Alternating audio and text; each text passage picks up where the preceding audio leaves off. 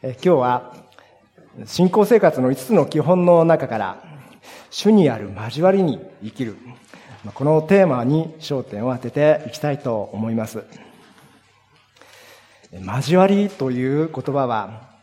いわゆる人と人とのつながりやお付き合いのことを意味しています。しかし一般的には日常の会話の中であまり交わりという言葉は使わないのではないでしょうか。学校ですとか、仕事、職場でも、交流を深めるとか、付き合いを深めるとは言いますけれども、交わりを深めるとはあまり言わないように思います。交わりは、教会用語と言ってもいいかもしれません。今日の聖書箇所のところにも、交わりという言葉が3回出てきますけれども、ここで使われている言語の言葉は、よく耳にします。コイノニアというギリシャ語です。このコイノニアという言葉を日本語に翻訳するときにどんな言葉を選ぶのか。例えばですね、いつも礼拝の最後に祝祷があります。主イエス・キリストの恵み、神の愛、精霊の交わりがというこの交わりもコイノニアという言葉ですけれども、まあ、ここのところを、付き合いがとか、交流が、もしくは、その関係が、と言っては、ちょっとふさわしくない。私たちの信仰において、神様との関係や、友との関係は、本当に意味深いものですから、一般的なお付き合いとは、また交流といったものとは区別して、コイノニアという言葉に対して、私たちは交わりという言葉を使います。このヨハネの手紙を書いたヨハネという人は、イエス様とそれこそ一般的な付き合いだとか、交流を持った、それどころではない。本当に特別なつながりを持った人でした。イエス様の交渉外で、12人の弟子たちの一人として、一人として、イエス様と過ごされました。ヨハネの福音書やヨハネの目視録もこの人が書きました。そして有名なのは、あの、レオナルド・ダ・ヴィンチの最後の晩餐の絵画の中で、その真ん中でイエス様と寄り添ってるあの人です。イエス様が十字架に書かれた後、イエス様のお母様のマリアを支えていったと言われています。イエス様も、イエス様も十字架の上から、このヨハネに自分の母親の世話を頼むほどに信頼を寄せていた人ですから、このヨハネがこの手紙の中で最初に書いた言葉にはとてもリアリティがあると思います。今日の聖書箇所のヨハネの手紙、一章の一節の最初のところ。初めからあったもの、私たちが聞いたもの、目で見たもの、よく見て手で触れたものを伝えます。すなわち、命の言葉について。こうあります。ヨハネは弟子として、イエス様とユダヤの町々を旅して生活をしていきました。その頃に自分が聞いたこと、目で見たこと、そして手で触れてイエス様と過ごしたこと。そのイエス様について証しして伝えるというわけです。ここでヨハネはイエス様のことを命の言葉についてと表現していますね。ヨハネは、ヨハネの福音書でも同じようにイエス様のことを言葉と表現しています。そしてそのイエス様が初めからあったものである。これは天地創造以前の初めの時からこのイエス様がおられて、そのような昔から天におられた存在であるのに、この地上に降りてきてくださって、しかも私たちと同じ人間となられた。ヨハネも一緒にその方と過ごして、自分のような罪人と一緒に、一緒に触れ合ってくださった。そしてその方の中に本当の命があったんだ。この方に人を救う永遠の命があることが分かった。だから、今、このイエス様のことをあなた方にも伝えますと言っているわけです。注目したいのはイエス様が、あヨハネが、なぜイエス様のことを伝えようとしているのか、その理由です。ここでは、イエス様のことを伝える理由など、聞くまでもないでしょうと私たちは思ってしまいますが、まあ、ヨハネはあえてこのように言っているんです。三節のところ。私たちが見、また聞いたことをあなた方にも伝えるのは、あなた方も私たちとの交わりを持つようになるためです。ここでは交わりという言葉が出てきます。恋の庭です。イエス様の言葉、ことを伝えるのは交わりのためだ。それが目的だというふうに言うわけです。私、ヨハネは、イエス様と親しい関係にありました。素晴らしい交わりです。ですからあなた方もこの交わりの中に招き入れたい。そのためにキリストを伝えて、伝えたいのであるというわけです。ヨハネが言ったその交わりとは一体どのようなものでしょうか私たちは災害や困難があった時などに人と人とのつながりを大切に感じます。東日本の大震災の年には、絆という言葉をよく耳にしました。しかし、クリスチャンの中でも大切なのは自分と神様との個人的な問題だから、交わりというのは二の次だというふうにどこか思っているところもあるのではないでしょうか。しかし神様はそのようにお考えにはならなかったはずです。神様は教会の交わりという、それは決して二次的なものではなくて、神様ご自身が求めている大事な、大事なビジョンであると、この新約聖書の様子から見ることができます。ヨハネの手紙を書いたこのヨハネは、この手紙を書いた頃には随分高齢になっていましたけれども、若かりし日々のヨハネ。ヨハネがまだエルサレムで過ごしていた頃、使徒原稿録では交わりについて神様のビジョンであることを見ることができます。ペンテコステの出来事が起こって教会ができた時です。これは修法の中にあるアウトラインに記させていただきました。それは、キリスト教会が誕生した時に、教会はペトロの説教で信仰告白をした3000人の人々によって始められました。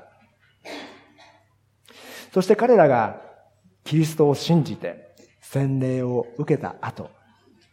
直ちに取り掛かったことは何でしょうか？それは交わりです。もちろん、礼拝や聖書を読むこと、そして祈りもしていたわけです。しかし、それと同時に行っていたのは交わりです。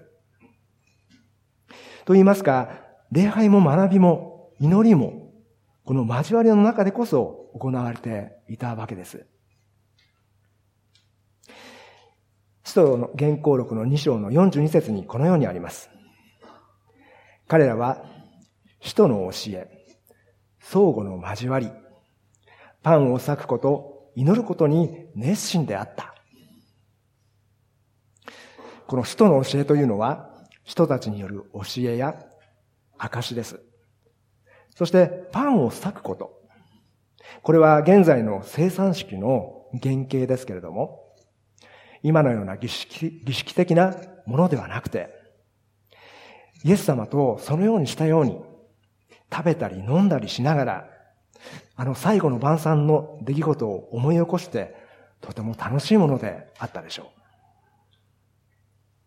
そして続いて46節にこうあります。そして毎日ひたすら心を一つにして、神殿に参り、家ごとに集まってパンを裂き、喜びと真心を持って一緒に食事をし、神を賛美していたので、民衆全体から好意を寄せられたとあります。ここに描かれている様子そのものが交わりなんです。礼拝をすること、学ぶこと、祈ること、すべて交わりと共にありました。若かりしヨハネたちがそのように恋のニア、交わりを熱心にしていたことによって、続いてある現象が起こったんですね。47節の続きに、主は救われる人々を日々仲間に加え、一つにされたとあります。エルサレムに住んでいた人々は、喜びに満ちたクリスチャンの交わりに引き寄せられるように、大勢の人々が教会につながっていった。そしてその教会が一つにままとまっていった。このペンテコステの、その教会での様子があった出来事から50年から60年ほど過ぎて、ヨハネはこの手紙を書く頃にですね、その頃には地中海周辺に多くのクリスチャンが増えていきました。もう急増していったわけです。ヨハネがこの手紙を書く頃には、地域で教会がたくさん立っていました。その要因はいくつかあるようですけれども、その一つに、ここ、一つには、このように、教会にある豊かな交わりがあって、周囲の人々に影響を与えた、与えていったことがあると言われています。当時の社会は差別が当たり前のようにあった世の中でした。男女の違い、身分の格差、病気や障害への差別、子供たちも虐げられていました。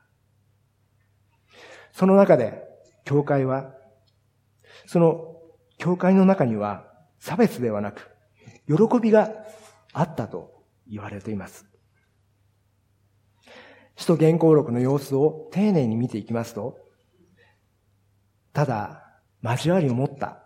ただ食事をしていたのではなく、ここには喜びと真心を持ってとあります。世の中には格差や差別がありましたが、教会の交わりには喜びがあった。そうして人々が集まるようになり、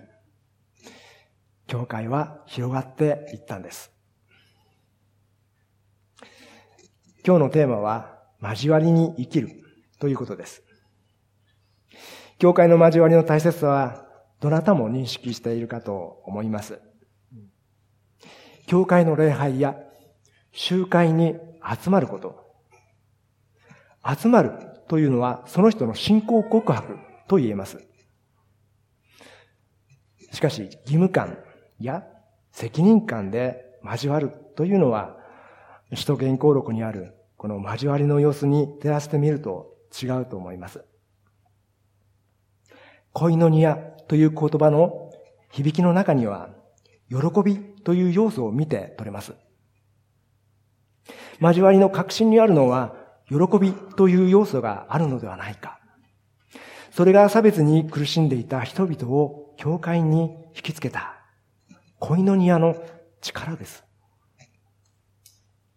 それは交わりの中に喜びをもたらす神様の性質を表しているんです。この喜びについて考えてみたいと思いますが、おとといのノア会でも私はこの喜びについてお話をしました。まあ、テーマは祝会とか日常の宴会のことをテーマにしていたんですけれども、その中にもやはり喜びというものがあるわけです。私たちの信じる神様は三位一体の神と呼びます。これもアウトラインに記させていただきましたが、三位一体というのは、父なる神、子なるキリスト、霊なる神。この父子精霊の三つの交わりがあって、初めて一つの神。交わりの神であるという信仰を私たちは持っています。三位一体の交わりの神様の性質には、時として神様は憤られたり、悲しまれたりということがあります。しかし、それは一時的な反応であって、神様の性質の中心にあるのは愛です。愛が満たされているところに喜びがあります。天地を創造されたときに神様は1日目、2日目、3日目と日々の営みをなされて1週間を過ごされました。そして夕べがあり、朝があった。そしてよしとされた。よしとされて喜びを持って一日を終えていました。私たちが繰り返されていく毎日の中で、毎日毎日もう同じだからといって、恵みを恵みとして受け取れなくなっていくというのとは違って、神様は日々良しとされた。喜びを持ってその日を終えられていました。そして神様に似たものとして作られた私たちは、神様と同じように喜ぶものとして生きることを願われています。イエス様もこのように言ったんですね。ブドウの木の話をされているときに、イエス様は、私はブドウの木、あなた方はその枝である。そして私につながっていなさい。というふうにおっしゃいました。その話の後、これらのこの話をしたのは、あなた方の喜びが満たされるためである。とおっしゃったんです。ブドウの木のように私につながっていなさい。それはあなた方が喜びに満たされるためである。このブドウの木の話をしたのも、記したのもヨハネでしたけれども、今日の聖書箇所のヨハネの手紙でも4節で同じように、喜びが満ち溢れるため、私たちの喜びがあなたたちの喜びとなるためにというふうにヨハネは言っているわけです。ヨハネはイエス様との交わり、喜びの交わりの中にいました。その交わりの中にあなた方も導き入れたい。招きたい。ヨハネはイエス様と過ごした経験から切実にそのことを願って語りかけてくるわけです。喜びと言っても、そうは言っても、この苦しみや辛いことのある世の中で、どうやって喜べばいいんですか？という疑問もあるわけです。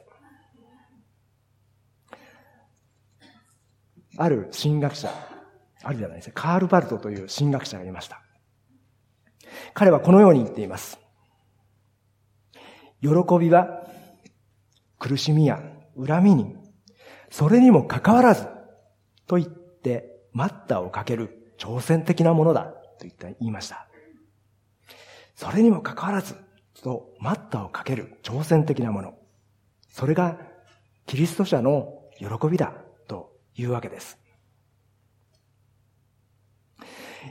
困難があっても、辛いことがあっても、今ある恵みに気づくのか気づかないのか。信仰による挑戦の向こうに喜びが浮かんでくるわけです。今日は信仰生活で大切にしたい主にある交わりに生きることについて御言葉から考えてきました。神様の視点からこの交わりというものを考えてみますと、そこに喜びという神様の性質と、喜びなさいという愛が反映されている。私が喜ぶこと、友が喜ぶこと、そして神様が喜ぶこと。このことを私たちの交わりの中心に添えていきたいと思うんです。この一年の皆さんの交わりの中に、この喜びを持って、その喜びを味わっていただきたいと願います。お祈りをいたします。